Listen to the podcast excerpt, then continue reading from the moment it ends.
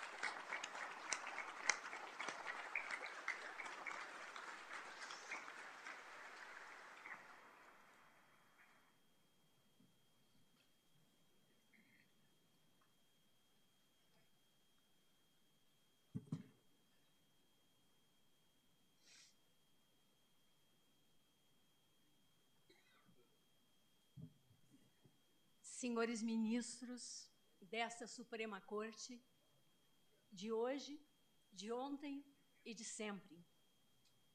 Senhor Presidente da República, Luiz Inácio Lula da Silva. Senhor Presidente do Senado e do Congresso Nacional, Senador Rodrigo Pacheco.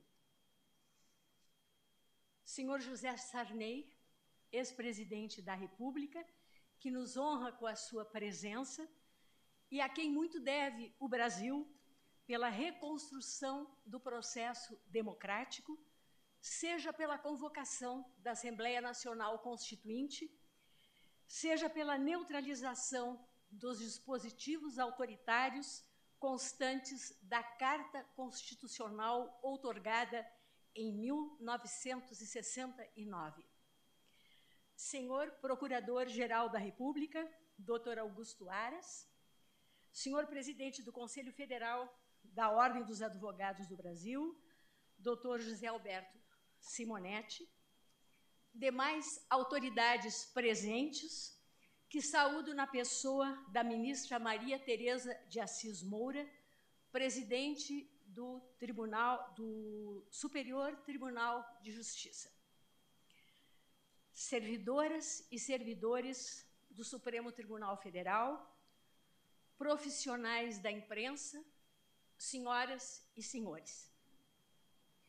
Em 12 de setembro de 2022, quando assumi neste plenário a presidência do Supremo Tribunal Federal e do Conselho Nacional de Justiça, expressando o desejo de que todos vissem na solenidade uma celebração da democracia e do primado das liberdades, minhas primeiras palavras foram de reverência incondicional à autoridade suprema da Constituição e das leis da República, de crença inabalável na superioridade ética e política do Estado democrático de direito, de crença inabalável de prevalência do princípio republicano e suas naturais derivações com destaque à essencial igualdade entre as pessoas. De estrita observância da laicidade do Estado brasileiro, com a neutralidade confessional das instituições e a garantia de pleno exercício da liberdade religiosa. De respeito ao dogma fundamental da separação dos poderes. De rejeição aos discursos de ódio e repúdio a práticas de intolerância enquanto incompatíveis com a liberdade de manifestação do pensamento. E de certeza de que sem um poder judiciário independente e forte, sem juízes independentes e sem imprensa livre, não há democracia. Essa a minha profissão de fé como magistrada, disse eu naquele momento. Hoje, quatro meses e meio depois da minha posse como chefe do Poder Judiciário brasileiro, nesta sessão solene, revestida de especial simbolismo, de abertura do ano judiciário de 2023, neste mesmo plenário, totalmente reconstituído após a invasão criminosa do dia 8 de janeiro último por uma turba insana movida pelo ódio e pela irracionalidade, reafirmo minha profissão de fé como juíza e a ela acresço, em reforço, o que erigi como norte da atual administração desta casa a proteção da jurisdição constitucional e da integridade do regime democrático, ou mais simplesmente, a defesa diuturna e intransigente da Constituição e do Estado democrático de direito. Há três semanas, o emblemático prédio histórico onde nos encontramos, as instalações do Congresso Nacional e o Palácio do Planalto sedes dos três pilares da democracia brasileira, foram alvo de ataque golpista e ignóbil, dirigido com maior virulência contra esta Suprema Corte. Seguramente porque ela, ao fazer prevalecer em sua atuação jurisdicional a autoridade da Constituição, se contrapõe a toda sorte de pretensões autocráticas. Possuídos de ódio irracional, quase patológico, os vândalos, com total desapreço pela res pública e imbuídos da ousadia da ignorância, destroçaram bens públicos sujeitos à proteção especial, como os tombados pelo patrimônio histórico, mobiliários, tapetes e obras de arte.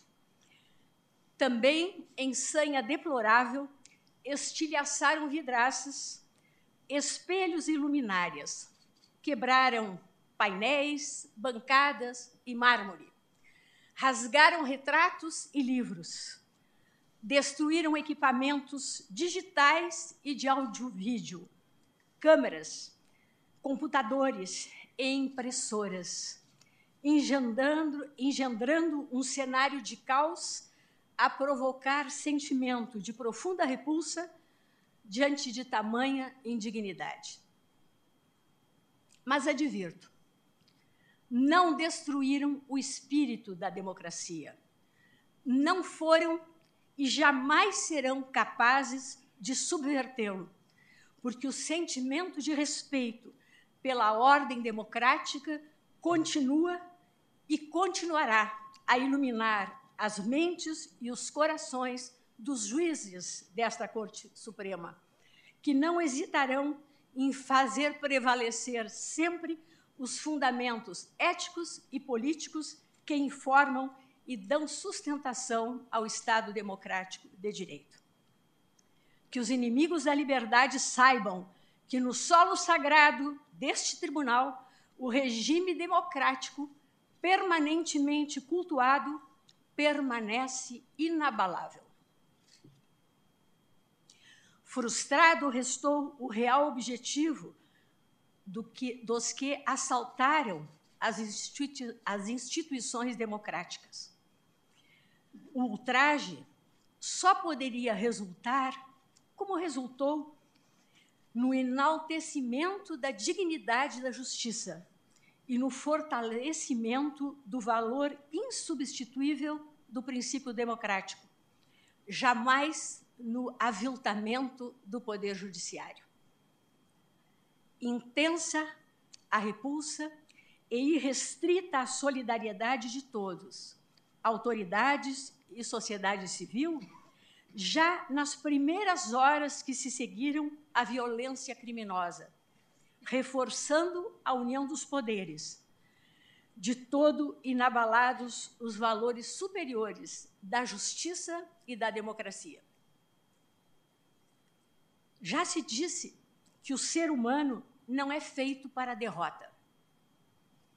A lembrança da travessia da Praça dos Três Poderes, que fiz no dia seguinte ao hediondo ataque, ataque, desde o Palácio do Planalto até esta Suprema Corte, a convite e na companhia do presidente da República, de ministros da Casa e de representantes do Congresso Nacional e dos 27 entes federativos, sublinho que a justiça também não é feita para a derrota.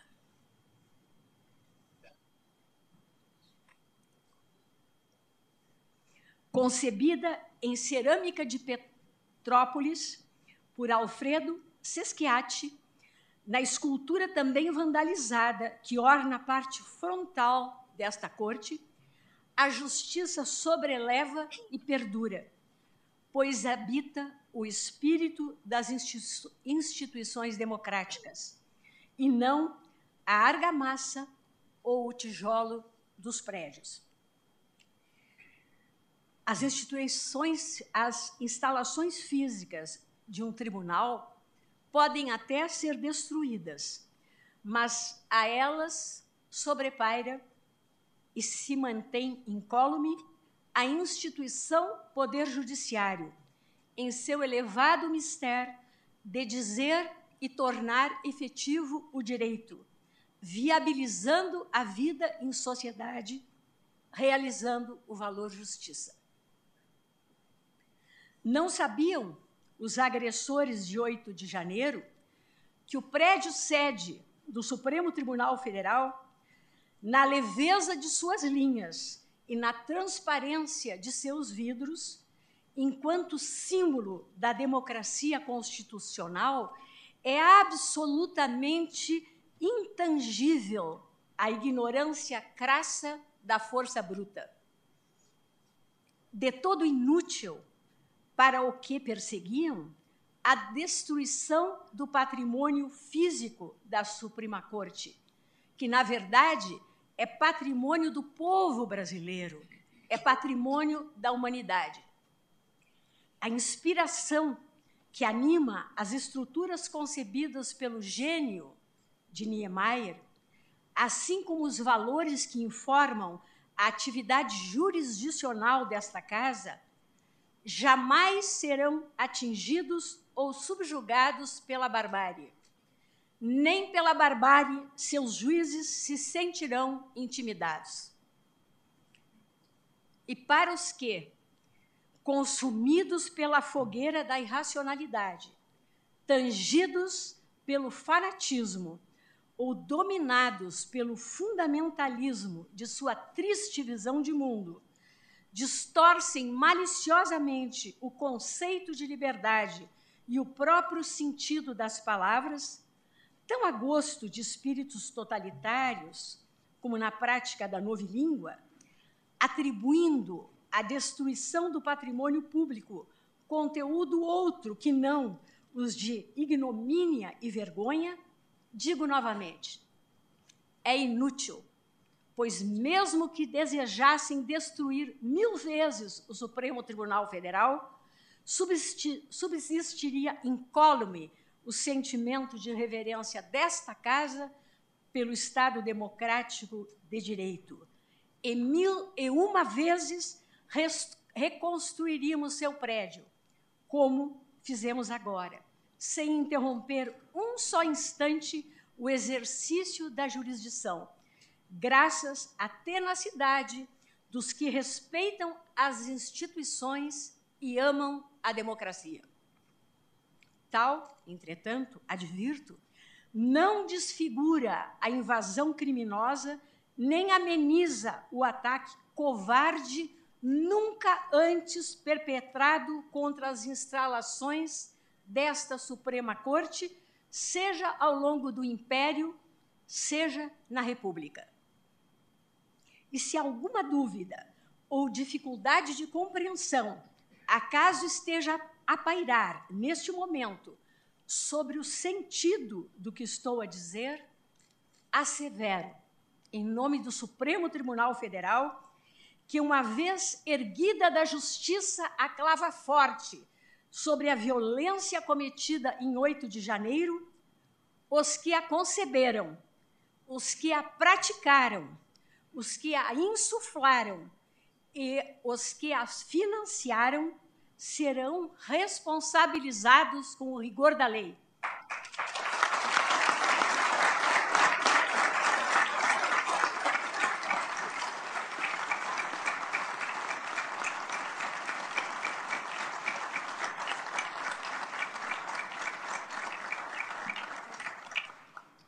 Só assim se estará a reafirmar a ordem constitucional, constitucional sempre com observância ao devido processo legal, resguardadas a todos os envolvidos as garantias do contraditório e da ampla defesa, como exige e prevê o processo penal de índole democrática.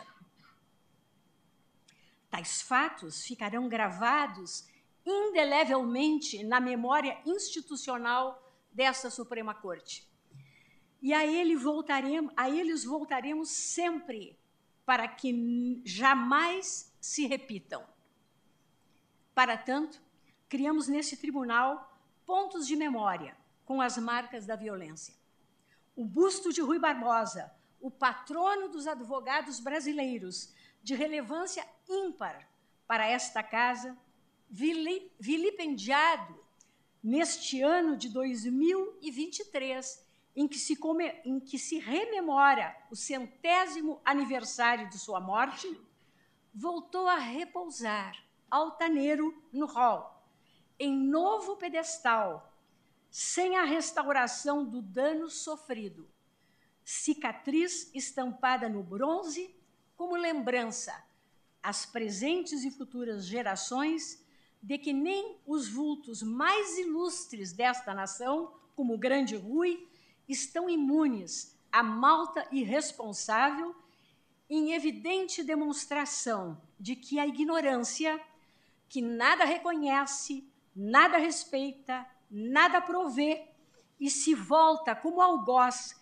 em seu vazio substancial até contra os que buscam iluminá-la, nada mais é do que terreno infértil, incapaz de germinar as sementes de que florescem os valores fundamentais da liberdade e da democracia. Senhoras e senhores, reitero que o Estado democrático de direito, cerne da República, com suas ideias nucleares de liberdade e responsabilidade, nunca é uma obra completa. E a democracia, conquista diária e permanente que se aperfeiçoa por meio da evolução do Estado democrático de direito, a cada dia desafiado, a democracia, por ser plural, pressupõe diálogo constante e tolerância com as diferenças, em convivência pautada por mecanismos constitucionais de promoção nas arenas política e social, de amplo debate para a formação de possíveis consensos, garantido o respeito às regras do jogo e assegurados a todos os cidadãos um núcleo essencial de direitos e garantias que não podem ser transgredidos nem ignorados. Tempos verdadeiramente perturbadores de maniqueísmos e deformações inaceitáveis que tantas divisões impuseram à comunhão nacional, exigem cuidado, atenção, resistência e resiliência das instituições, em especial do Poder Judiciário, objeto de constantes ataques.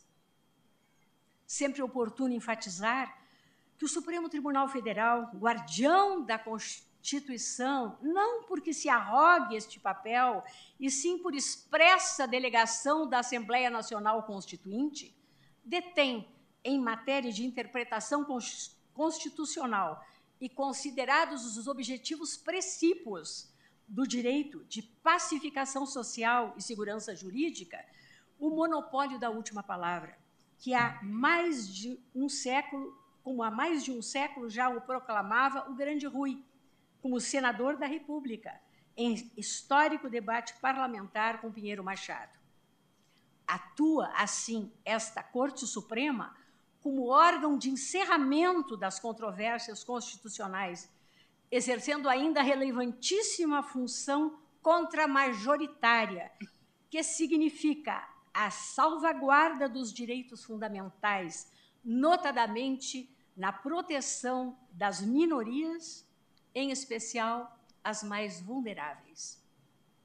Senhoras e senhores, na abertura deste novo ano judiciário, consciente da grande responsabilidade e dos desafios que nos aguardam, mas com os mesmos olhos de esperança com que encerramos o ano de 2022, reitero minha confiança na competência, na qualidade do trabalho e no engajamento funcional dos integrantes do Poder Judiciário Pátrio. Os juízes e juízas brasileiros honram a toga que vestem e, mercê de sua independência e comprometimento com as instituições, são garantes da democracia em nosso país e da preservação da supremacia da Constituição da República. Um Brasil inclusivo e igualitário, de ordem, progresso, está na nossa bandeira, e de paz. Uma sociedade fraterna, pluralista e sem preconceitos, fundada na harmonia e comprometida com a solução pacífica das controvérsias, como orienta o preâmbulo da Constituição Cidadã de 1988, é o que almejamos. Que possamos caminhar em 2023 com serenidade e equilíbrio, cumprindo os objetivos traçados na Carta Magna, olhos postos na entrega da prestação jurisdicional efetiva e qualificada, na coesão do poder judiciário, no respeito e harmonia entre os poderes, na união e fortalecimento das instituições e na defesa do Estado democrático de direito consagrado no artigo 1 da nossa Constituição.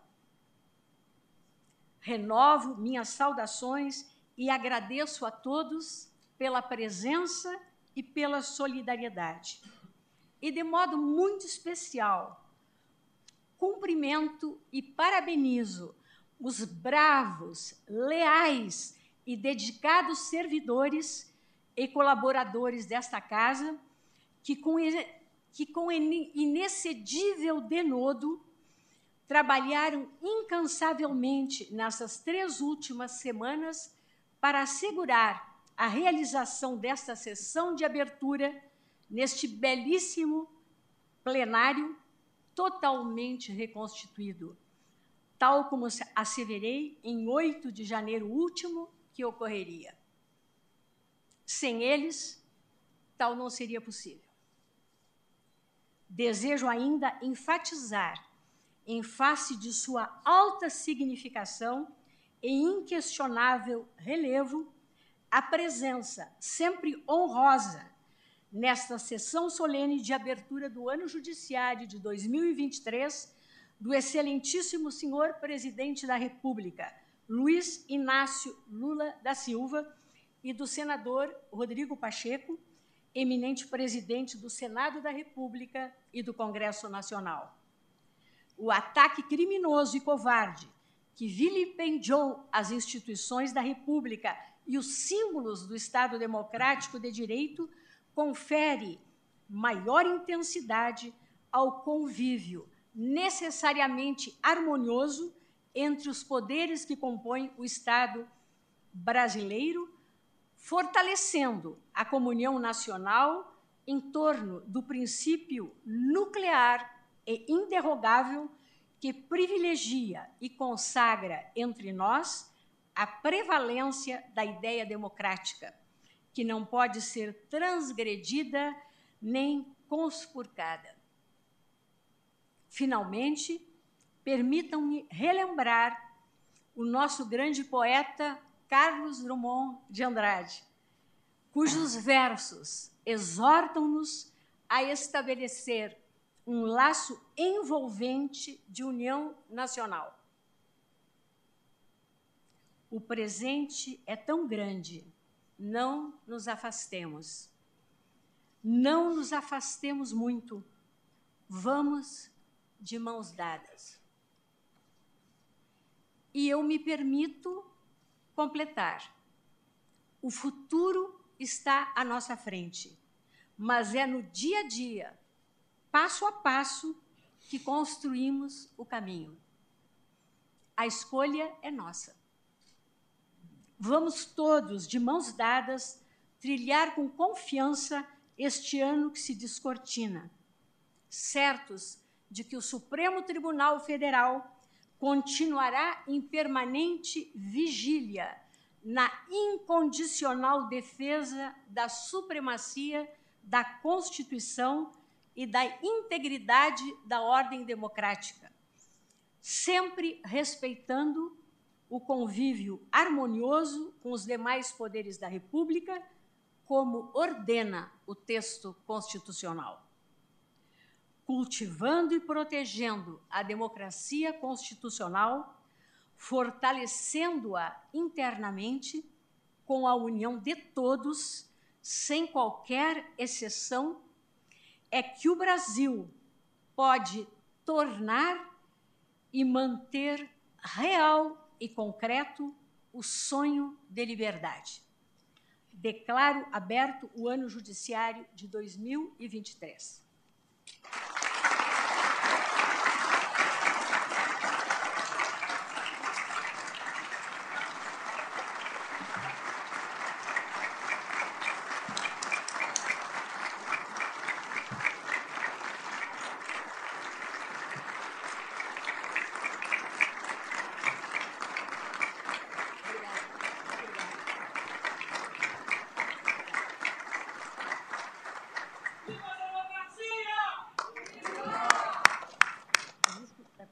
essa cadeira. Não caiu. Tá? Obrigada.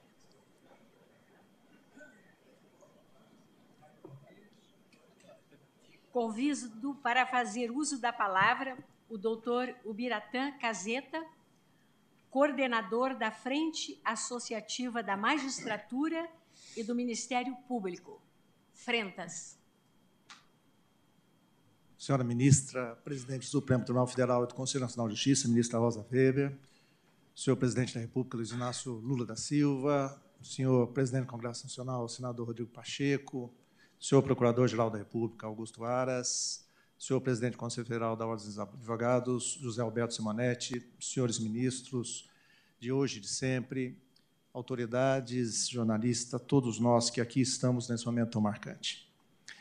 Senhora Presidente, inicialmente agradeço o espaço que nos é dado, em nome da Frentas, e inicio lembrando que a história é repleta de simbolismo, repleta de exemplos de que as sociedades só se fortalecem e se realmente se consolidam na forma como reagem a momentos de exceção, na forma como sabem se reconstruir e evitar os momentos de exceção.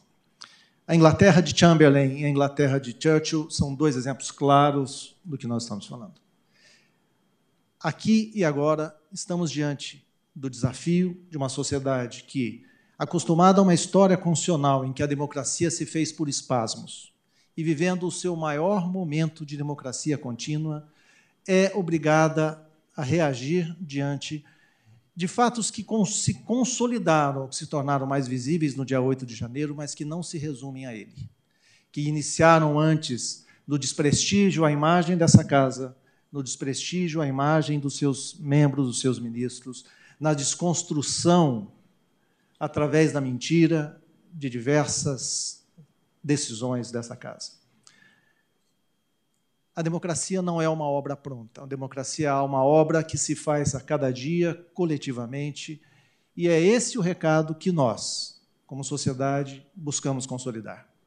Afrentas, Frente Associativa do Ministério da Magistratura e Ministério Público, que tem a honra e a dificuldade de representar mais de 40 mil magistrados judiciais e do Ministério Público, ativos e na inatividade, vem nesse momento, senhora presidente, para reafirmar o compromisso de cada um dos seus membros com a independência, a autonomia e a qualidade do trabalho do sistema judiciário brasileiro em conjunto com a advocacia Dr. Beto Simonetti.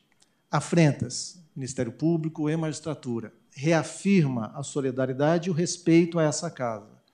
Reafirma que a solução a esse problema não se dará pela falsa criação de heróis, mas sim pela criação ainda mais é, altaneira, ministra Carmen, de uma justiça e de instituições, Poder Executivo e Poder Legislativo, que saibam trazer a toda a população brasileira o recado de que não se repetirá o processo totalitário, fascista e excludente da democracia.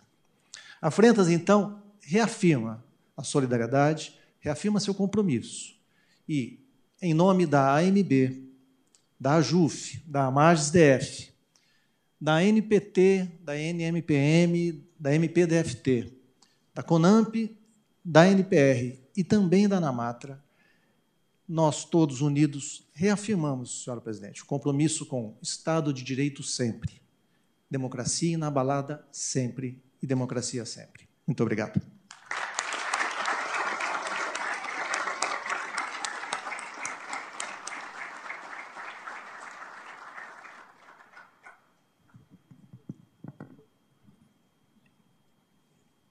Concedo a palavra, Sua Excelência, o ministro Luiz Felipe Vieira de Mello Filho, conselheiro do Conselho Nacional de Justiça e ministro do Tribunal Superior do Trabalho. Excelentíssima senhora ministra Rosa Weber, presidente do Supremo Tribunal Federal. Excelentíssimo senhor Luiz Inácio Lula da Silva, presidente da República Federativa do Brasil. Excelentíssimo senhor Rodrigo Pacheco, presidente do Senado Federal. Excelentíssimo doutor Augusto Aras, procurador-geral da República. Excelentíssimo doutor José Alberto Simonetti, presidente do Conselho Federal da Ordem dos Advogados do Brasil. Senhores ministros de hoje e de sempre, senhoras e senhores presentes a esse evento. Na condição de magistrado, há 35 anos, agradeço a Sua Excelência, a presidente do Supremo Tribunal Federal, ministra Rosa Weber, e também aos integrantes dessa excelsa corte a honrosa oportunidade que me foi concedida em participar com a palavra na abertura do ano judiciário.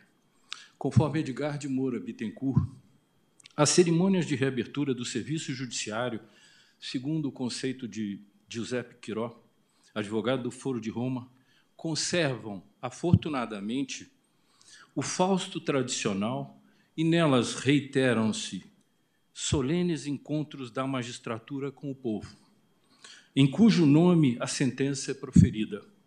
E o vértice dessa aproximação não apenas presta conta de suas atividades, mas aponta ao legislador exigências e aspirações recebidas através do exercício de seu augusto poder do fundo da consciência popular e das quais exigências e aspirações assume a magistratura a iniciativa, participando do incessante movimento evolutivo do direito. Mas hoje não estamos somente nos encontrando com o povo brasileiro na reabertura do ano judiciário. Estamos nos reencontrando com a democracia, com o sentimento republicano, com a nossa Constituição e com a verdadeira liberdade de que deve presidir o Estado democrático de direito. A liberdade, sob o aspecto do Estado democrático de direito, é sempre também a liberdade em relação ao medo. Todavia, qual é a realidade que verdadeiramente nos assombra e exige de nós, judiciário e juízes, uma pronta atenção e atuação efetiva para transformar o estado de coisas existentes? A triste realidade de ver as pessoas lançadas à própria sorte nas ruas, com suas famílias e sem como provê-las de qualquer sustento. São os desempregados cuja validade social vai deixando de ser reconhecida pela comunidade. Simultaneamente, em que se lhes nega o direito à cidadania por via da supressão de direitos e da solidariedade, gerando a mais completa exclusão social. São os invisíveis da sociedade. Sem o direito à moradia digna, não há o denominado CEP, que identifica a localização da habitação, ou seja, o endereço, cuja relevância é indispensável para a empregabilidade, para o acesso à educação para as crianças e adolescentes e para possibilitar a proteção à saúde através das redes sociais de assistência e seguridade. Não há futuro para milhões de pessoas, de brasileiros sem moradia digna. Embora saibamos todos que a nossa Constituição da República coloque em relevo a proteção dos direitos humanos e dos direitos fundamentais, cujo valor-fonte é a dignidade humana. Além disso, não foi à toa que a Agenda 2030 da ONU, com a qual se comprometeu o judiciário brasileiro, em memorável encontro no Paraná, em 2018, que superou o conceito de desenvolvimento compreendido como sinônimo de crescimento quantitativo da economia para o conceito de desenvolvimento sustentável pluridimensional, em que a primeira ideia de sustentabilidade surge como limite ambiental para o crescimento.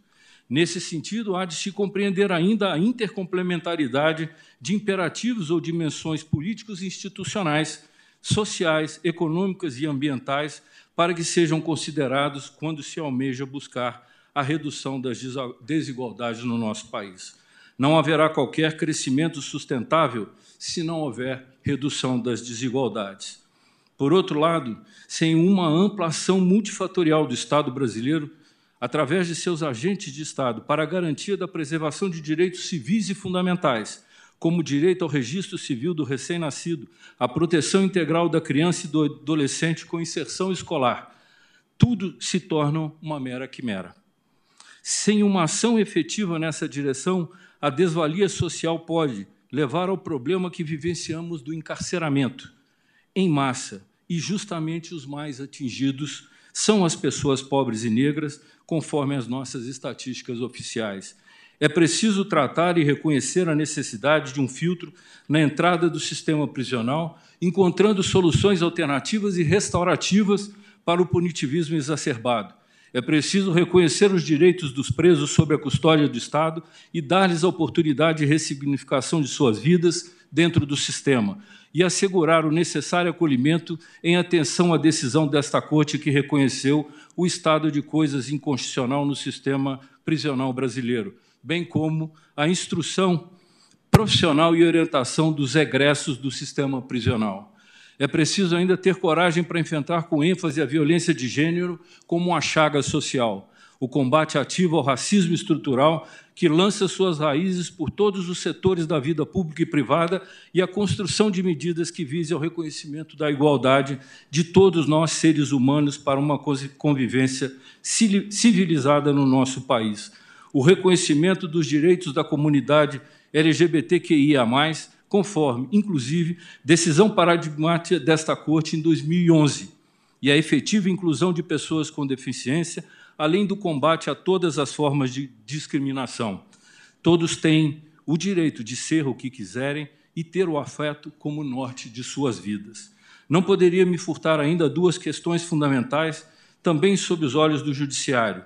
Em primeiro, a proteção aos povos originários, cuja ausência efetiva do Estado brasileiro tem nos revelado um dos maiores horrores dos nossos dias, com a quase extinção de uma etnia, ao desabrigo de qualquer proteção, apesar de todos os esforços dessa Suprema Corte em reiteradas decisões, que determinaram a adoção de relevantes ações e providências para a execução de políticas públicas para a sustentação e proteção dos povos originários, bem como a atuação de valorosos brasileiros que denunciavam a tempo o estado de precariedade e abandono desses povos.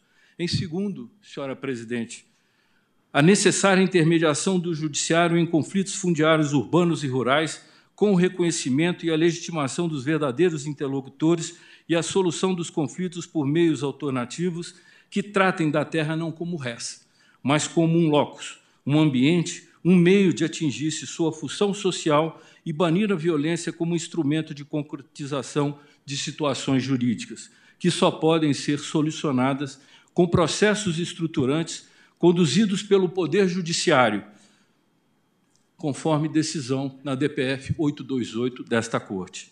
Qualquer que seja a solução, não será a decisão judicial a resolvê-los integralmente, mas o diálogo permanente com todos os envolvidos e com as instituições dos poderes públicos. Como disse na introdução, essa sessão é austera e solene, mas serve também para apontar ao legislador as exigências e aspirações recebidas através do exercício do nosso poder, que recebe do fundo da consciência popular e as quais demonstram as exigências e aspirações para a construção de um país mais justo e igual. A evolução do direito e do nosso país passa pelos fundamentos e objetivos da nossa Constituição, que são as aspirações de nosso povo, que não podem ser adormecidas em promessas irrealizáveis.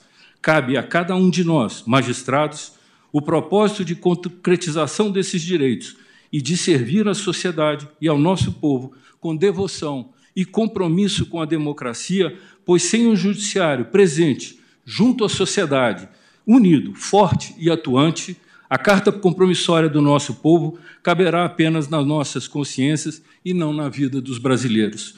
Esta Corte Maior é a nossa referência, é a guardiã dos valores constitucionais. E ninguém, senhora presidente, ninguém intimidará esta casa ou o judiciário brasileiro ou seus ilustres membros que contam com a magistratura brasileira para a concretização do Estado democrático de direito e para que a liberdade de todos seja liberdade em relação ao medo. Muito obrigado.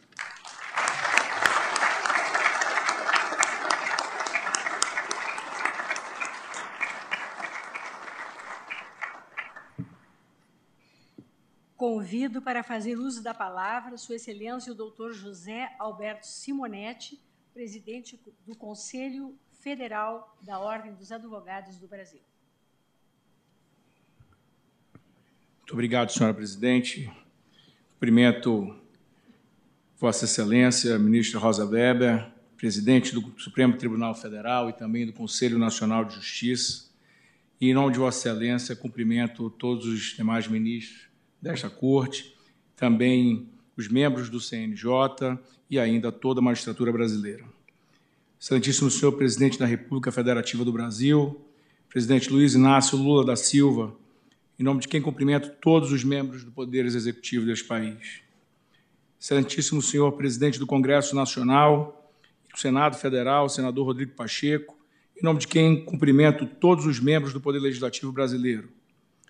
Excelentíssimo senhor Procurador-Geral da República, doutor Augusto Aras, em nome de quem cumprimento todos os membros do Ministério Público de nosso país as demais autoridades aqui presentes.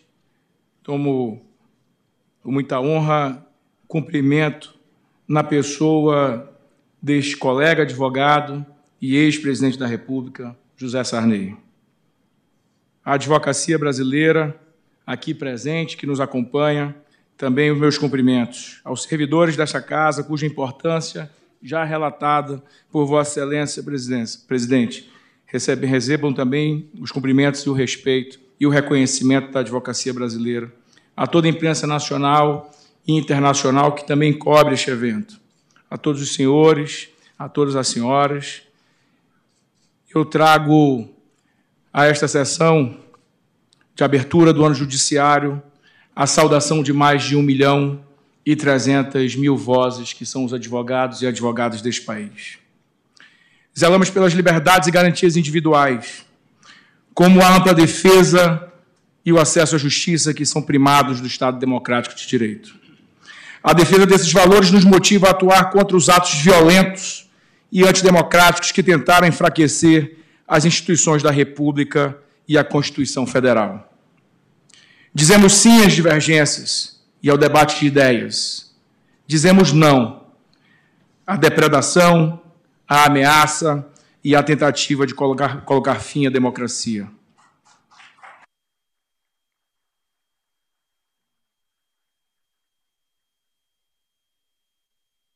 O Brasil conviveu em diferentes momentos com o jugo e a espada do autoritarismo.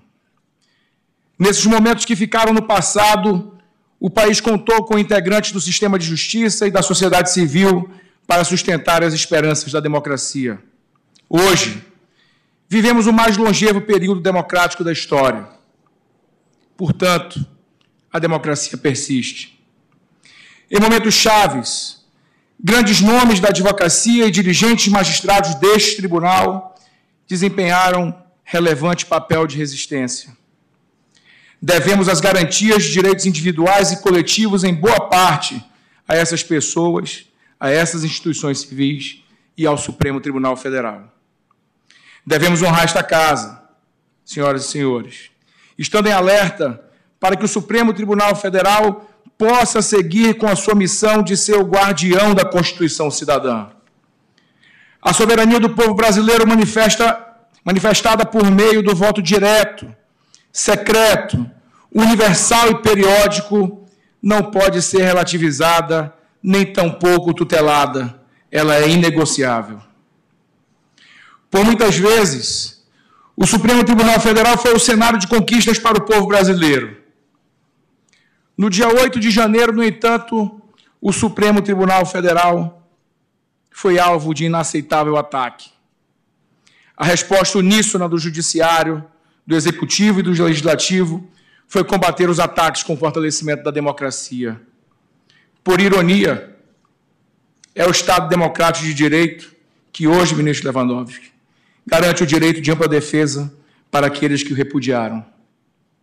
Cumprindo sua missão constitucional, a OAB tem acompanhado o desenrolar dos processos para cobrar a responsabilização dos culpados e também sempre o respeito ao devido processo legal, ao contraditório e às prerrogativas da advocacia. Sem essas garantias, o Estado de Direito não prevalece. Não importa quem é o denunciado ou qual é a acusação, todos são iguais perante a lei e devem ter acesso ao devido processo legal.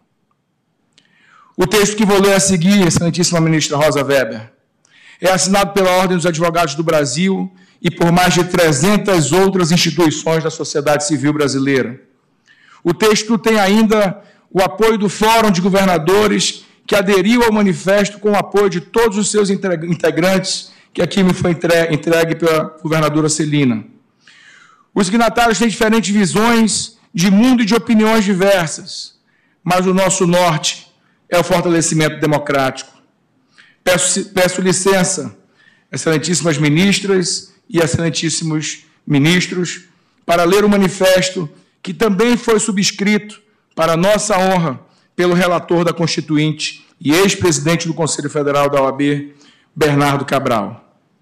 O texto é intitulado de Manifesto em Apoio ao Estado Democrático de Direito. Dizemos nós, a sociedade civil brasileira, os representantes da sociedade civil que subscrevem o presente manifesto vêm a público reafirmar seu apoio incondicional ao Estado Democrático de Direito e à Constituição. Nesse contexto, o Supremo Tribunal Federal tem exercido papel fundamental para a consolidação da democracia e para a efetivação dos princípios e garantias dos cidadãos brasileiros. É preciso defender e preservar o STF como instituição vital para a democracia no Brasil. As liberdades de expressão e de crítica estão entre os valores mais caros do Estado Democrático de Direito. Divergências ideológicas e de opinião são próprias da democracia e devem ter vez no debate público, mas não se confundem com os intoleráveis ataques violentos que põem em risco a nossa própria democracia. Não há uma liberdade para cometer crimes e não é possível tolerar atos que atentem contra a democracia e a própria liberdade em tempos de agressões reiteradas às instituições e da tentativa sistemática de fragilizar a democracia brasileira, que se materializaram nos atos violentos de 8 de janeiro, é urgente uma união nacional, tendo como norte o fortalecimento do regime democrático. E para isso é essencial a defesa do Supremo Tribunal Federal e de suas competências constitucionais, com respeito ao devido processo legal, a ampla defesa e a presunção de inocência. É preciso rechaçar os retrocessos e os ataques contra o Estado democrático de direito. É chegada a hora de pacificação da sociedade e da união de todos em prol da construção de uma sociedade livre, justa, fraterna e solidária. Senhoras e senhores, a abertura do ano judiciário cumpre com o papel histórico de reforçar a prevalência do Estado democrático de direito. Aqui estamos, no plenário do Supremo Tribunal Federal, reconstruído e persistente, assim como a democracia do nosso país. Cabe lembrar de ensinamentos de Ulisses Guimarães sobre o que constitui uma grande nação: liberdade, soberania, justiça. As entidades que assinam o manifesto têm um compromisso fundamental com a pacificação social e com a democracia. Todos nós somos a democracia brasileira. E este é o nosso lugar na história. Viva a democracia do Brasil. Muito obrigado, um bom dia a todos.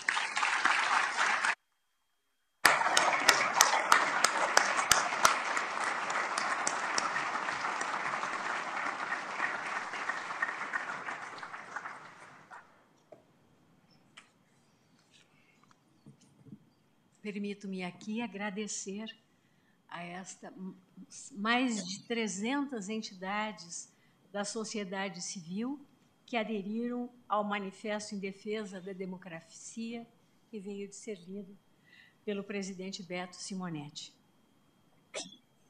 Também ao Fórum de Governadores, aqui representado pela governadora do Distrito Federal, Celina Leão.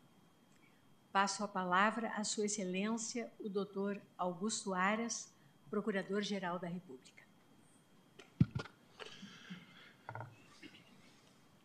Cumprimento a excelentíssima senhora presidente do Supremo Tribunal Federal, ministra Rosa Weber, também presidente do Conselho Nacional de Justiça, na pessoa de quem cumprimento os ministros e a ministra Carmen Lúcia desta Suprema Corte. Cumprimento o excelentíssimo senhor presidente da República Federativa do Brasil, Luiz Inácio Lula da Silva, na pessoa de quem cumprimento todas as autoridades do Poder Executivo aqui presente. Cumprimento também o excelentíssimo senhor vice-presidente da República, o doutor Geraldo Alckmin, aqui presente. Cumprimento o excelentíssimo senhor presidente do Senado Federal e do Congresso Nacional, senador Rodrigo Pacheco, na pessoa de quem cumprimento todos os parlamentares federais brasileiros. Cumprimento o presidente da redemocratização, presidente José Sarney, aqui presente, e que tanto honra a história do Brasil e ainda, num complemento à sua, bi à sua biografia extensa, honra a todos nós com a sua história registrada na imortalidade da Academia Brasileira de Letras. Cumprimento Suas Excelências, a senhora Presidente do Superior Tribunal de Justiça, ministra Maria Tereza de Assis Moura, na pessoa de quem cumprimento os presidentes e ministros dos tribunais superiores. Cumprimento a senhora governadora em exercício do Distrito Federal, Celina Leão, na pessoa de quem cumprimento as autoridades estaduais e distritais. Cumprimento o senhor presidente do Conselho Federal da Ordem dos Advogados do Brasil, doutor José Alberto Simonetti, na pessoa de quem cumprimento todas as advogadas e advogados. Cumprimento o ministro e ex-procurador-geral da República, fundador da nossa instituição, ministro Sepúlveda Pertence, a quem muito me honra estar nesta cadeira hoje, buscando seguir os passos de Sua Excelência em defesa da Constituição, das leis e de uma nação melhor. Cumprimento também o senhor coordenador da Frente Associativa da Magistratura e do Ministério Público, Frentas, e presidente da Associação Nacional dos Procuradores da República, a NPR, o doutor Biratã Caseta, na pessoa de quem cumprimento todos os representantes de associações presentes, em especial o presidente Manuel Murrieta, presidente da CONAMP, e a presidente do CNPG, Norma Cavalcante. Cumprimento senhores magistrados e magistradas, membros do Ministério Público Brasileiro, autoridades civis e militares, servidores e servidoras, profissionais da imprensa, senhoras e senhores. Senhora Presidente Rosa Weber, este é deveras o momento de um simbolismo imenso, ao menos na nossa geração.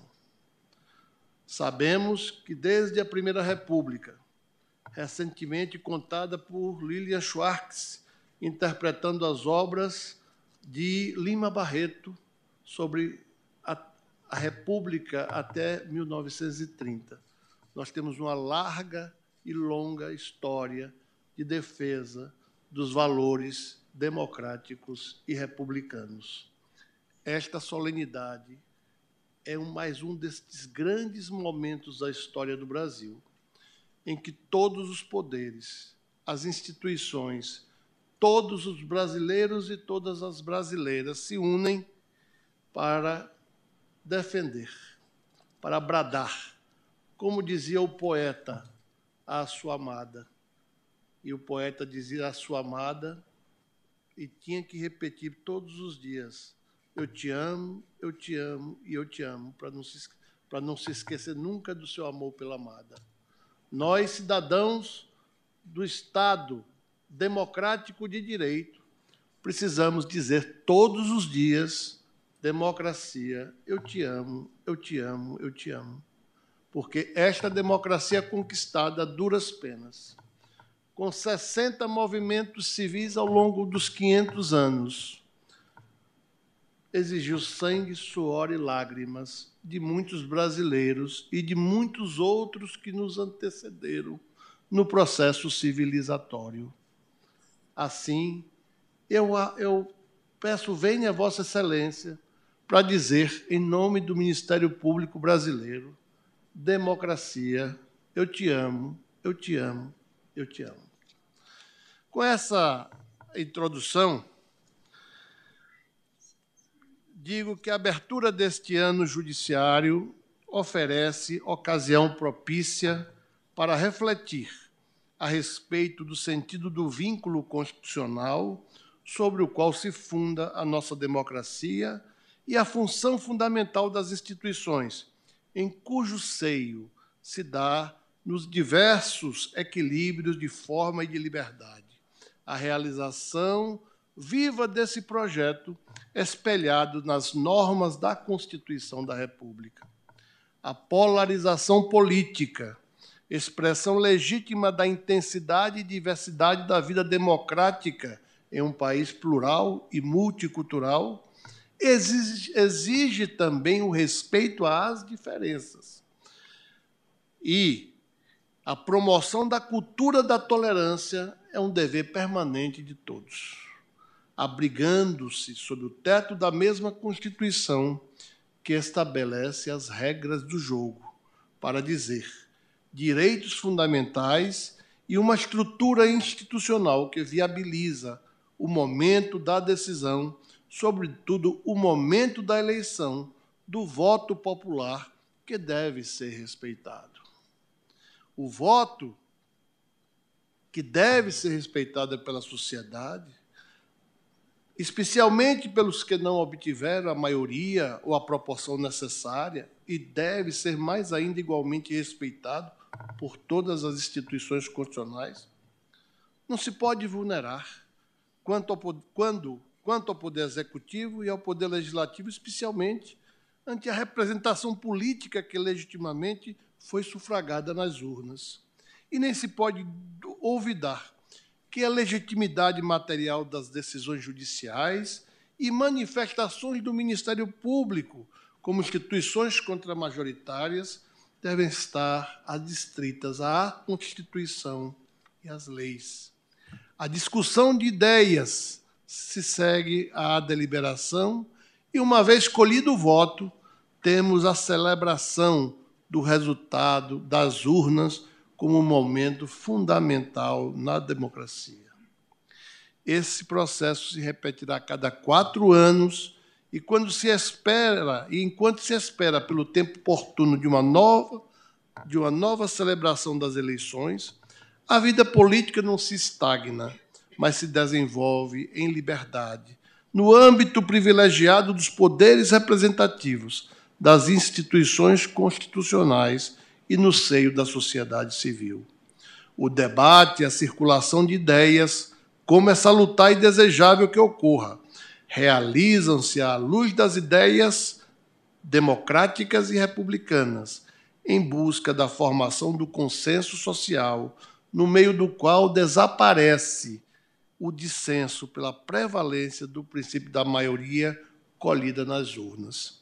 Pessoas podem convergir quanto à definição de políticas públicas, mesmo que não comunguem das mesmas visões de mundo e não sustentem as mesmas ideias.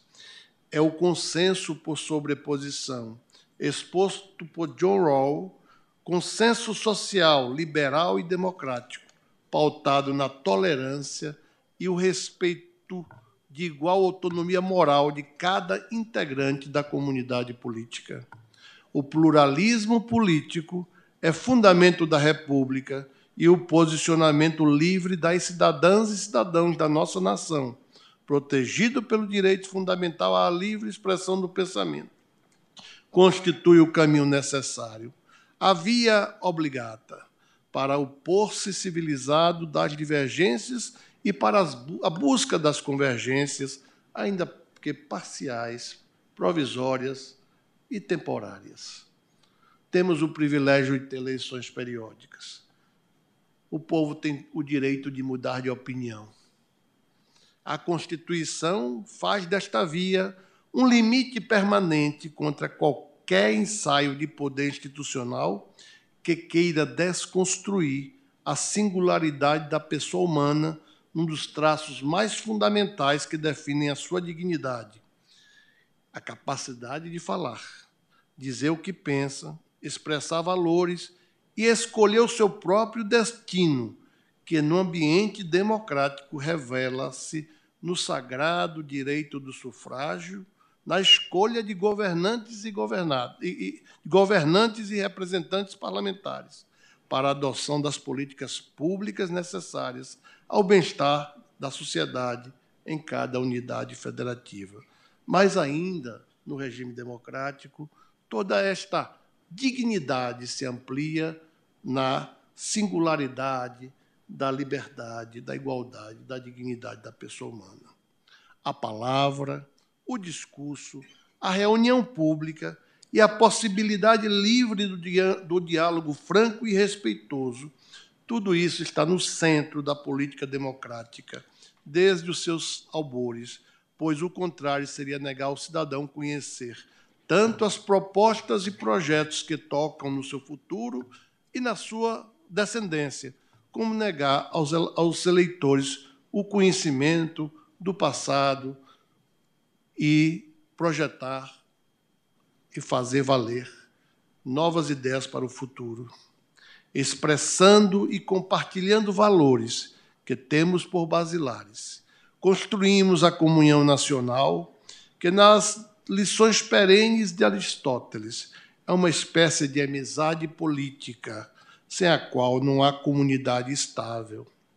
Daí, podemos dizer do senso de pertencimento, do sentimento de patriotismo, do sentimento, para alguns, de um certo bairrismo, mas, acima de tudo, de pertencer a algum lugar, de pertencer a alguma fé, de pertencer àquilo que cada um livremente escolhe para o seu modo de estar no mundo.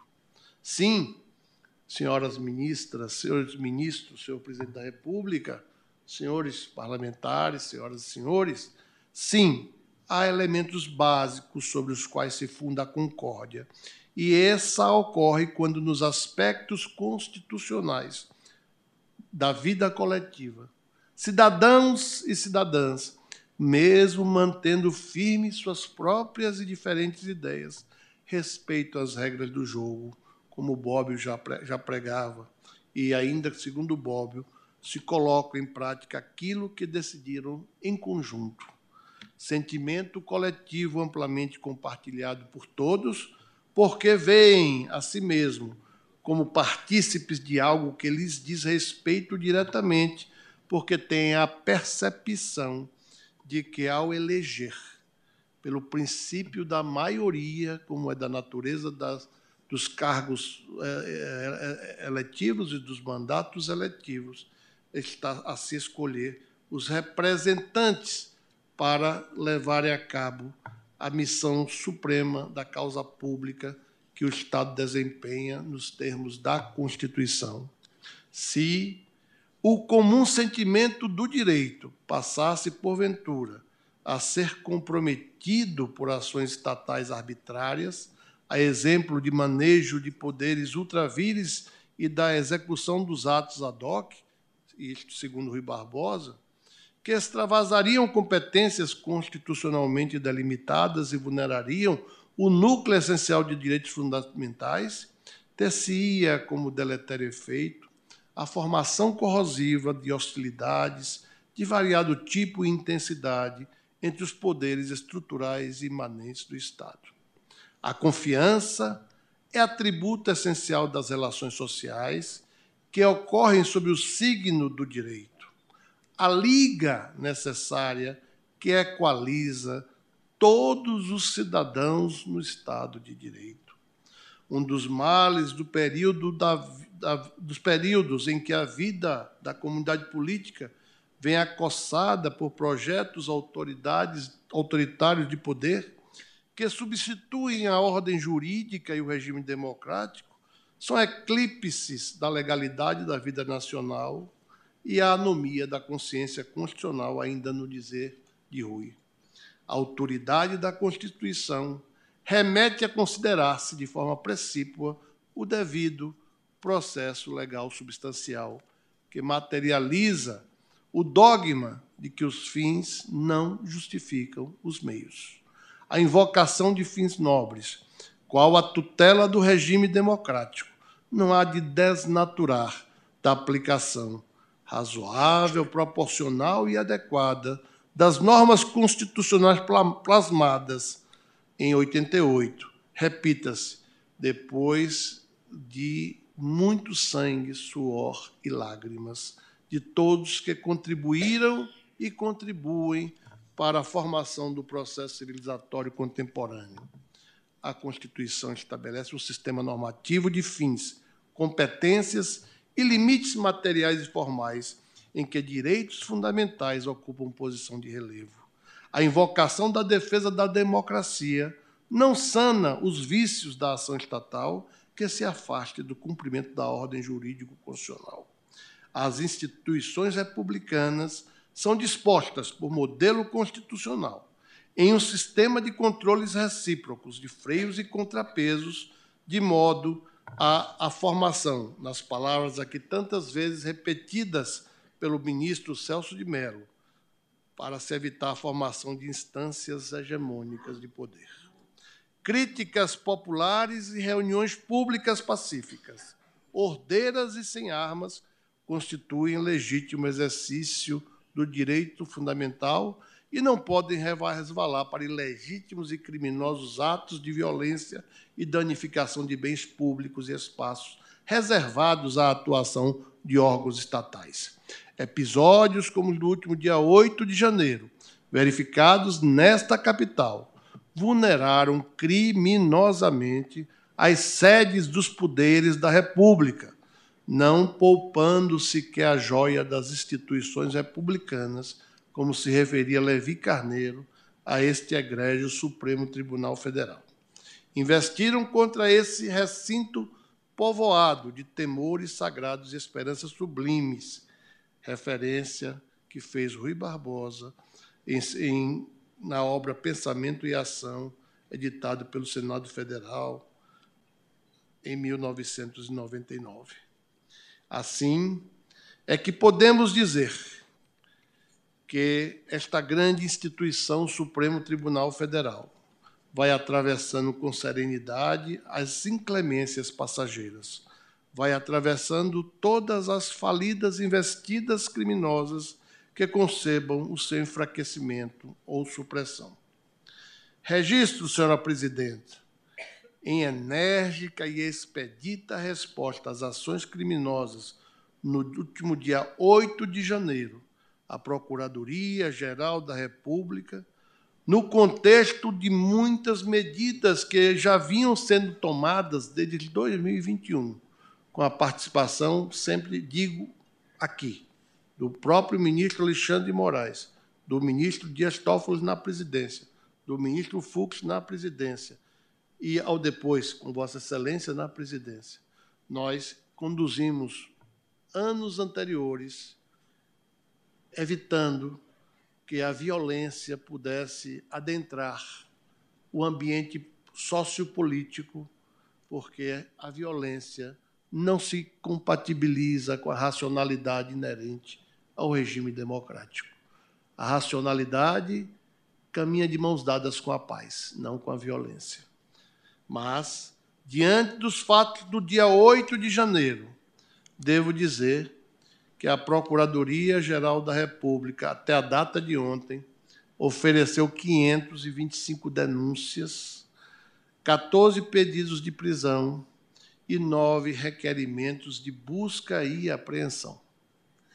Este, este grande, esta grande busca pela responsabilização dos culpados, lamentavelmente, ocorre, mas não podemos esquecer.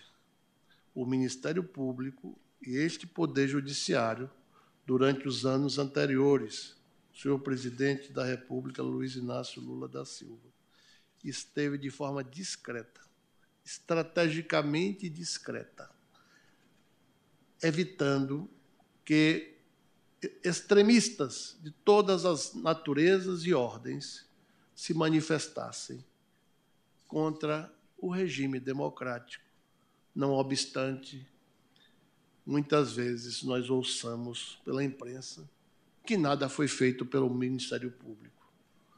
Essa não é a primeira vez que desta corte eu invoco os testemunhos dos ministros desta corte para dizer o quanto nós fizemos para manter a paz em 2021, em 2022 e dizer que agiremos preventivamente sempre e, se for necessário, reprimir os atentados ao Estado democrático de direito, nós assim o faremos como fizemos, ministro Fux, tantas vezes também na gestão de Vossa Excelência.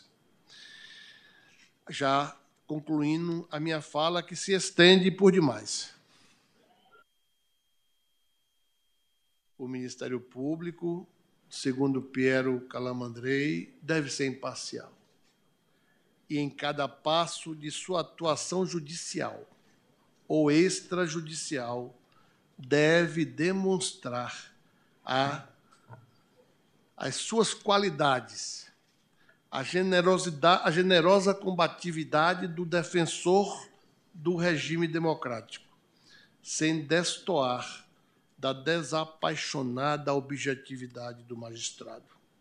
Fiel à definição constitucional de sua raça essente, o Ministério Público não separa o que a Constituição uniu e, por isso mesmo, recusa antagonismos entre regime democrático e ordem jurídica. Nenhuma dessas duas conquistas do processo civilizatório se mantém de pé ou cai sozinha. São três poderes com instituições do Estado e da sociedade que se completam. Não há avanços ou retrocessos que aprimorem o desalim, o regime democrático, que não impliquem o mesmo efeito, positivo ou negativo, sobre a ordem jurídica e vice-versa. Manter estável a Constituição é manter estável a sociedade e o Estado. Manter sólida a democracia é manter a liberdade de todos. Eis a grave responsabilidade que onera todos nós que prestamos o solene juramento de sua observância e um compromisso com cada cidadão e cidadã consciente e consciência que carregamos em nossa alma. Na sua mensagem do dia 1 de janeiro de 23, na celebração do Dia Mundial da Paz, o Papa Francisco nos recorda, ao falar da crise sanitária internacional, a Covid-19 e da guerra como um flagelo pilotado por opções humanas culpáveis de que ninguém pode salvar-se sozinho. Na sequência da violenta infâmia de 8 de janeiro, as instituições deram as mãos e caminharam juntas, simbólica e factualmente, para afirmarem a democracia brasileira, a sua resiliência e convicção na democracia. Resiliência que faz lembrar que prédios e seus salões são símbolos das forças maiores, simbólicas, da justiça, da liberdade, da dignidade e do destemor que abre caminhos para a sua passagem. Convicção de que todos que tiveram parte nesses atos serão devidamente responsabilizados e que, justamente por habitarem no regime democrático que pretendem se alapar, serão responsabilizados com justiça, mas com equidade. Senhora ministra Rosa Weber, senhor presidente da República, Luiz Inácio, senhor presidente Rodrigo Pacheco, do Congresso Nacional. Minhas senhoras e meus senhores, é hora de pacificar. É hora de reconciliar. A sociedade passou por um certame eleitoral. A majoritariedade inerente a este processo eleitoral se expressou nas urnas. É hora de voltarmos à normalidade das instituições e das pessoas. É hora de fazer a paz. É hora de seguirmos em frente. É hora de lembrar que cada brasileiro e cada brasileira tem deveres para com a República. Senhoras e senhores, não posso deixar de dizer que hoje li de manhã cedo um artigo do ex-senador Demóstenes Torres falando basicamente que na hora da batalha não importa o que vai acontecer, mas quem está ao nosso lado, da trincheira. Sua Excelência, o ex-senador Demóstenes Torres, ex-procurador-geral de Justiça, um homem erudito, declara o seu amor à sua companheira e toma por exemplo também a senhora Rosângela Silva, prestando homenagem ao companheirismo também de Sua Excelência nos momentos mais difíceis de todos. Que todos nós tenhamos companheiras e companheiros, de acordo com a orientação de cada um, que na hora da batalha, do fogo, das dores, não importa o resultado. O que importa é quem está do nosso lado na mesma trincheira. Muito obrigado a todas e a todos. E a que a paz se faça em toda a nação brasileira e no mundo, quiçá. Muito obrigado.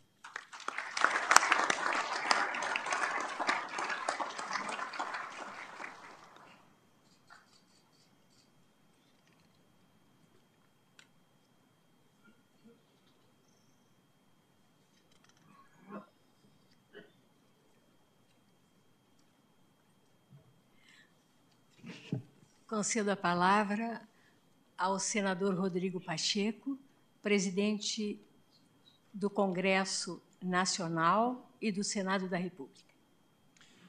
Excelentíssima senhora presidente do Supremo Tribunal Federal, ministra Rosa Weber, em nome de quem cumprimento os senhores ministros e ex-ministros desta corte, Excelentíssimo senhor presidente da República, Luiz Inácio Lula da Silva, excelentíssimo senhor procurador-geral da República, Augusto Aras, excelentíssimo senhor presidente da Ordem dos Advogados do Brasil, José Alberto Simonetti, me permito o cumprimento ao senhor vice-presidente da República, Geraldo Alckmin, o ex-presidente da República, ex-presidente do Congresso Nacional, José Sarney, todas as autoridades presentes, senhoras e senhores. Eu agradeço penhoradamente à presidente Rosa Weber pela oportunidade de compartilhar breves palavras ao representar o Congresso Nacional nesta ocasião tão importante para os trabalhos do Poder Judiciário, mas, sobretudo, para a harmonia das instituições e dos poderes da República. Esse encontro se torna ainda mais significativo com a reabertura deste plenário, menos de um mês após ataques criminosos num episódio de ofensa à democracia que ficará marcado na história do Brasil. Este prédio foi devassado, obras importantes foram destruídas, roubadas, o patrimônio de todos os brasileiros foi violentado. O autoritarismo de uma minoria inconformada e hostil buscou nos ameaçar e tomar de assalto a democracia não conseguiram. Os poderes da República resistiram. O Poder Judiciário mostrou a força de sua resiliência. Não irá vergar com intimidações. A República Brasileira demonstrou a sua importância e que prevalecerá. Presidente Lula, presidente Rosa Weber. Estarmos reunidos aqui neste plenário, na sessão de abertura do ano judiciário, é a expressão da vitalidade do Estado democrático de direito, que sai ainda mais forte após esse episódio reprovável, que será superado, mas jamais esquecido, e produzirá consequências certamente severas aos seus responsáveis, a todos os seus responsáveis. O Poder Judiciário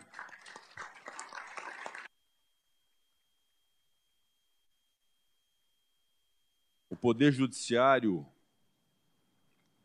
é o guardião da Constituição Federal, dos direitos, das instituições e também, como nós do Congresso Nacional, da democracia. Cabe ao Poder Judiciário efetivar ao cidadão brasileiro a concretização dos exercícios dos direitos fundamentais.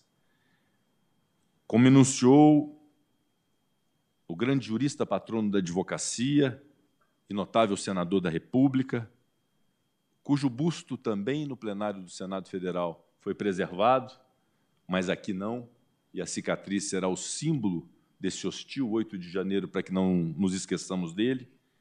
Dizia Rui Barbosa: a democracia depende da confiança na justiça. Todo o bem de que vive um povo civilizado resume-se neste elemento de confiança a que se chama justiça. Todos conhecem a minha consideração ao Poder Judiciário e a tenho, sobretudo no alto da cadeira da presidência do Congresso Nacional, para proporcionar a estabilidade institucional. As ameaças de subversão não encontram eco em mim. No Congresso, tenho primado pela serenidade e pelo equilíbrio na condução dos trabalhos e na condução dessa relação com os demais poderes.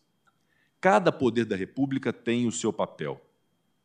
O judiciário julga aquilo que é de sua competência e busca o equilíbrio na aplicação da lei. O executivo governa o país.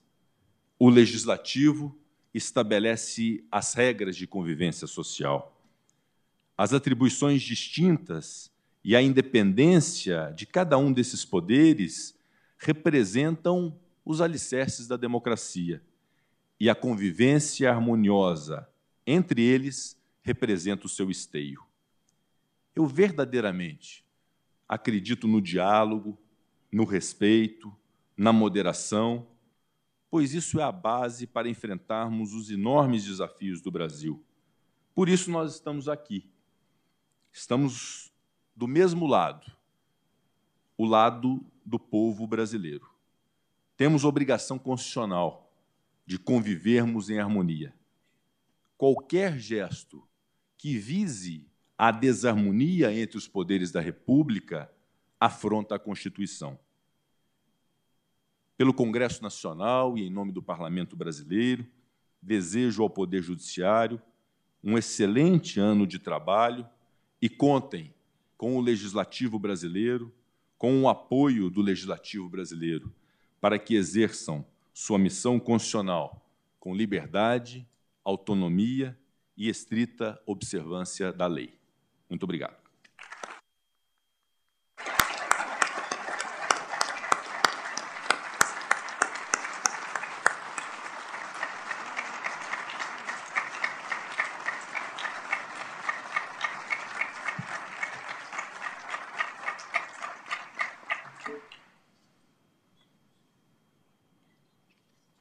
Tem a palavra o excelentíssimo senhor Luiz Inácio Lula da Silva, presidente da República Federativa do Brasil.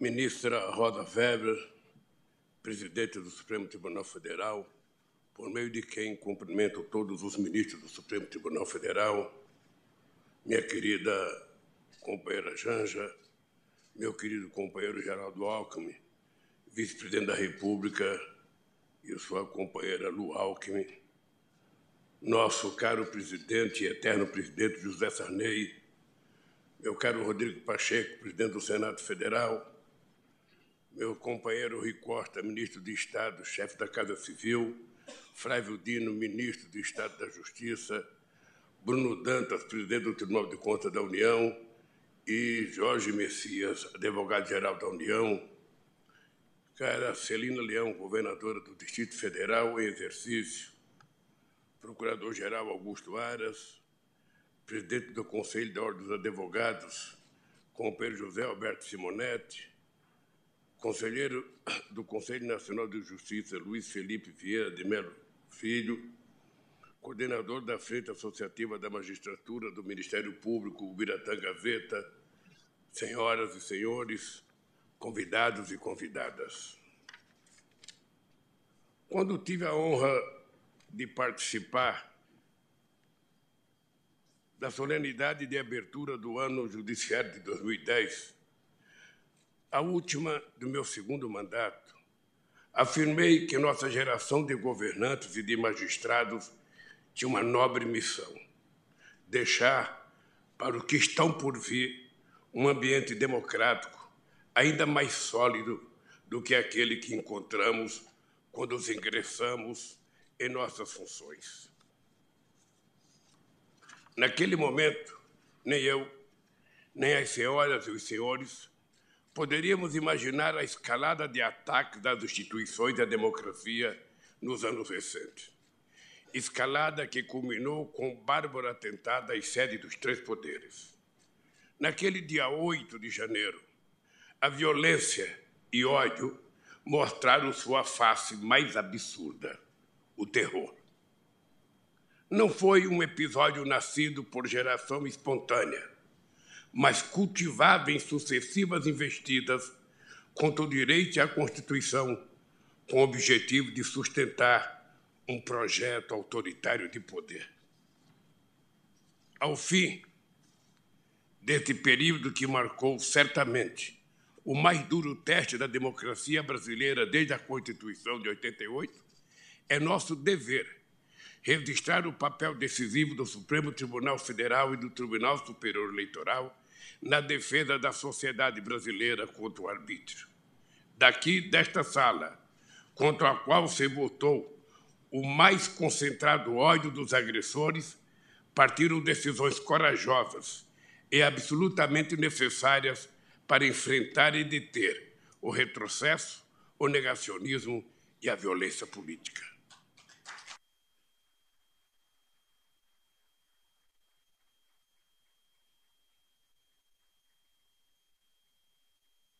Em defesa da Constituição e dos direitos, esta Corte atuou durante a pandemia para tirar da inação um governo que se recusava a atender às necessidades básicas da população. Atuou para enfrentar a indústria de mentiras no submundo das redes sociais e para coibir os mais notórios propagadores do ódio político. Atuou por meio de seus representantes na Justiça Eleitoral para garantir nosso avançado processo eletrônico de votação e a própria realização das eleições do último ano. Esta Corte atuou e continua atuando para identificar e responsabilizar por seus crimes aqueles que atentaram de maneira selvagem contra a vontade das urnas. A história há de registrar e reconhecer esta página heróica do judiciário brasileiro. Assim, como qualquer pessoa que preza a Constituição e a democracia, me senti profundamente indignado ao visitar esta casa ao lado de governadores de todo o Brasil, logo na noite seguinte aos ataques terroristas. Sei que levarei essa indignação para o resto da minha vida. E sei que ela me fez redobrar a disposição de defender a democracia conquistada a duras penas pelo povo brasileiro. É, portanto, com renovada esperança e, sobretudo, com profunda confiança nas instituições garantidoras do processo democrático que me dirijo às senhoras e os senhores. Mais do que um plenário reconstruído, o que vejo aqui é o destemor de ministras e ministros na defesa da nossa Carta Magna. Vejo a disposição inabalável de trabalhar dia e noite para assegurar que não haja um milímetro de recuo em nossa democracia.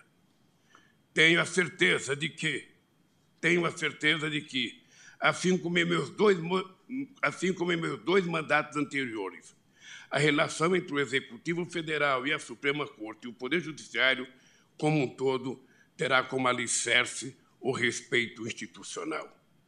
O povo brasileiro não quer conflitos entre as instituições, não quer agressões, intimidações, nem o silêncio dos poderes constituídos.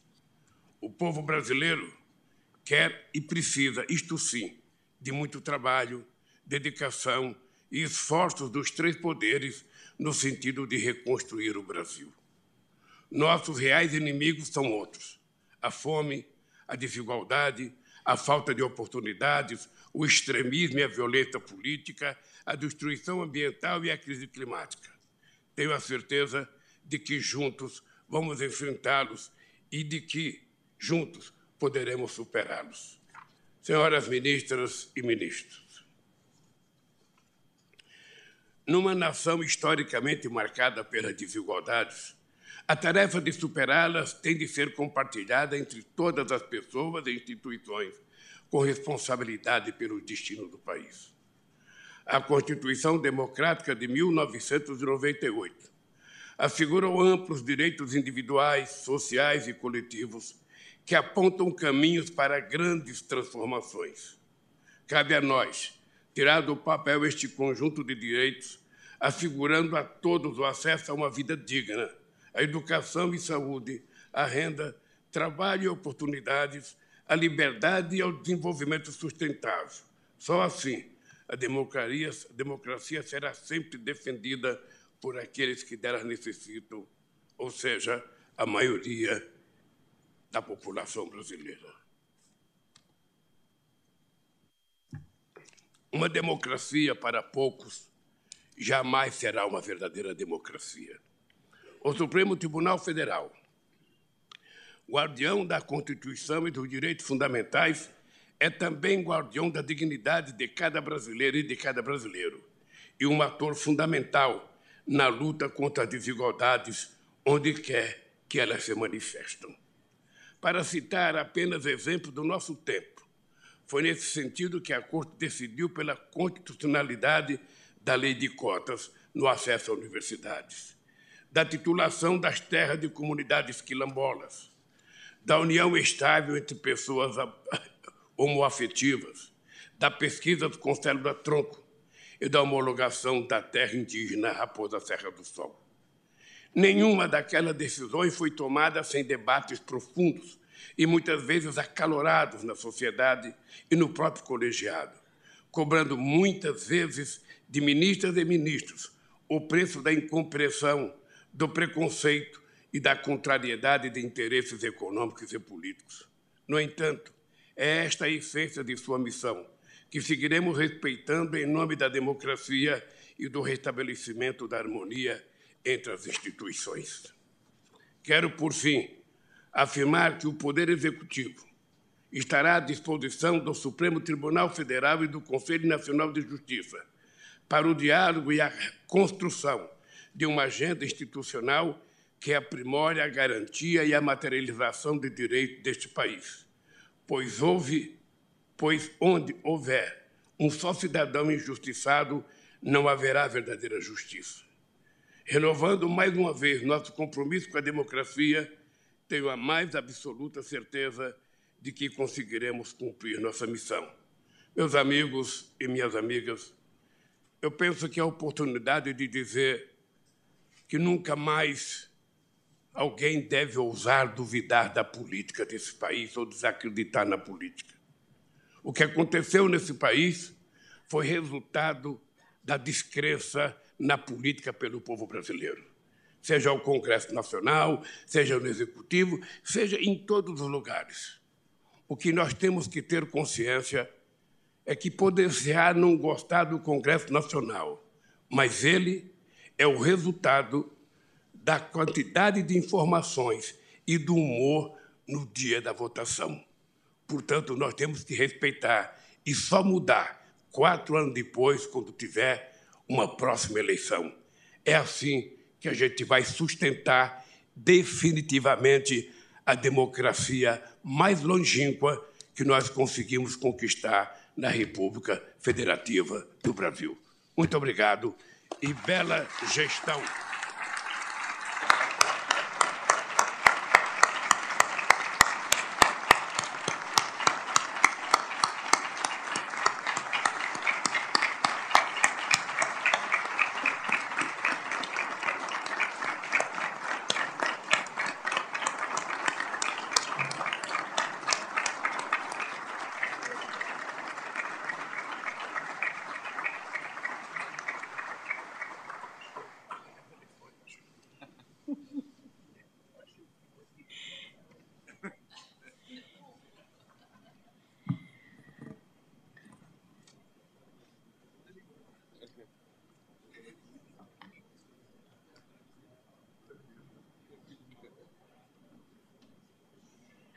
Agradeço ao presidente da República, Luiz Inácio Lula da Silva, agradeço ao senador Rodrigo Pacheco, agradeço ao doutor Augusto Aras, agradeço ao doutor Beto Simonetti, agradeço ao ministro Vieira de Mello Filho. E agradeço ao doutor Ubiratã Casreta as palavras proferidas que honram o poder judiciário da nação e integrarão a história e os anais do tribunal. Agradeço sensibilizada toda a solidariedade recebida e que se fez presente com todos os amigos e as amigas do Poder Judiciário e, sobretudo, os amigos e as amigas da democracia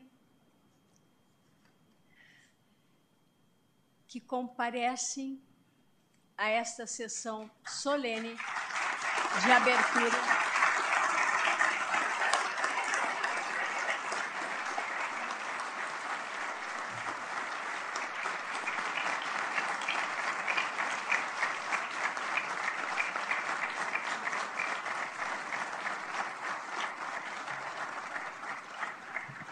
de abertura do ano judiciário de 2023. Registro e reitero o meu agradecimento pessoal e do Supremo Tribunal Federal à presença de todos. E consigno, em especial,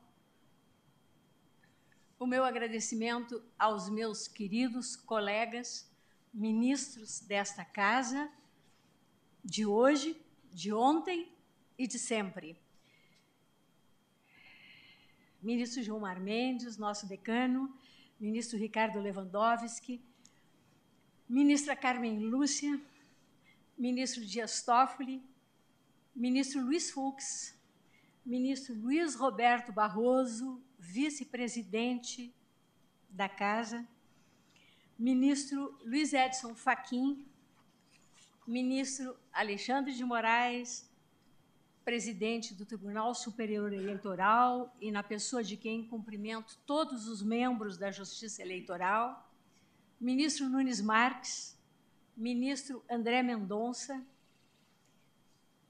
também muito queridos ministros Sepúlveda Pertence, Carlos Veloso, Marco Aurélio e Aires Brito.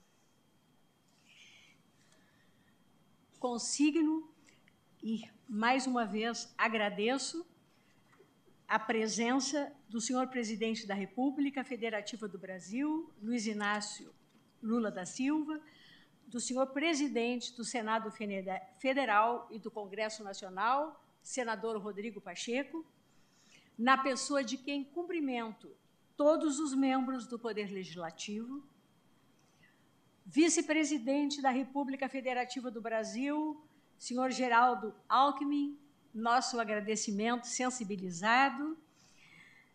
Senhor Procurador-Geral da República, doutor Antônio Augusto Brandão de Aras, na pessoa de quem cumprimento os membros do Ministério Público,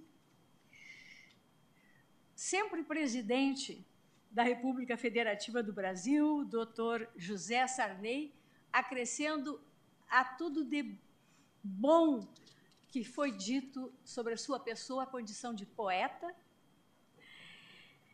presidente do Superior Tribunal de Justiça, ministra Maria Tereza de Assis Moura, na pessoa de quem cumprimento as ministras e os ministros dos tribunais superiores, presidente do Superior Tribunal Militar, ministro-general de Exército Lúcio Mário de Barros Góes, Góes, na, presença, na pessoa de quem cumprimento os membros da Justiça Militar, presidente do Tribunal Superior do Trabalho, ministro Lélio Bentes Correa, na pessoa de quem cumprimento os membros da Justiça do Trabalho, Corregedor Nacional de Justiça, ministro Luiz Felipe Salomão, na pessoa de quem cumprimento os conselheiros do CNJ, Ministro de Estado da Justiça e Segurança Pública, ministro Flávio Dino, na pessoa de quem cumprimento os ministros de Estado,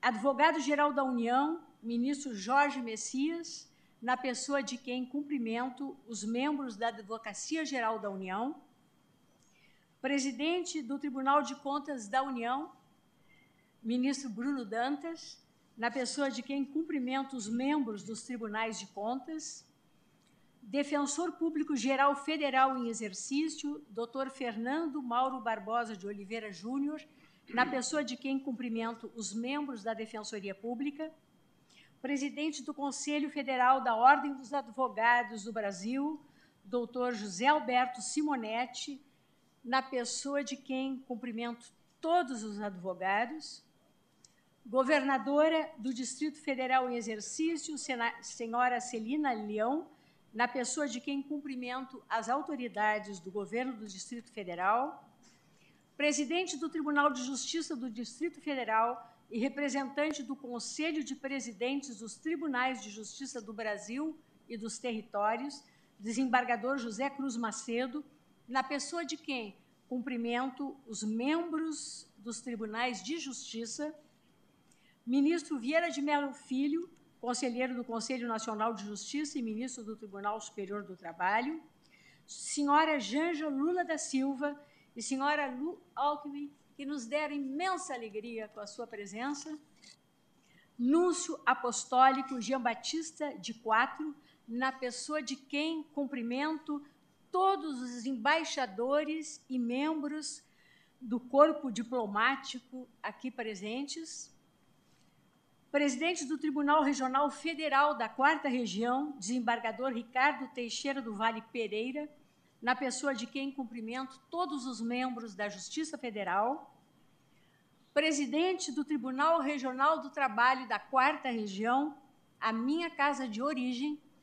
desembargador Francisco Rossal de Araújo, presidente da Associação dos Magistrados Brasileiros, doutor Frederico Mendes Júnior, presidente da Associação Nacional dos Magistrados do Trabalho, Dr. Luiz Antônio Colucci, e presidente da Associação dos Juízes Federais, Dr. Nelson Gustavo Mesquita Ribeiro Alves, nas pessoas de quem cumprimento os presidentes de associações e institutos todos aqui presentes, presidente da Associação Nacional dos Procuradores da República e coordenador da Frente Associativa da Magistratura e do Ministério Público, doutor Ubiratã Caseta, maestro subtenente Adalberon, a quem agradeço a atuação dos integrantes da fanfarra do primeiro Regimento de Cavalaria de Guardas,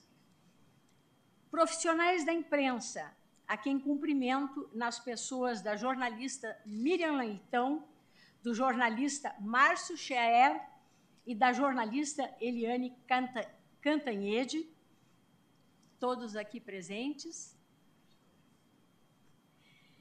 Diretor-geral da Secretaria do Supremo Tribunal Federal, Dr. Miguel Piazzi, e secretário-geral do Supremo Tribunal Federal, Dr. Estevão Waterloo, nas pessoas de quem cumprimento os servidores e colaboradores desta casa e das, e de, das outras cortes de justiça que também nos dão a alegria da presença. Peço a todos que permaneçam em seus lugares até a retirada das autoridades que compõem a mesa. Cumprida a sua finalidade, declaro encerrada esta sessão.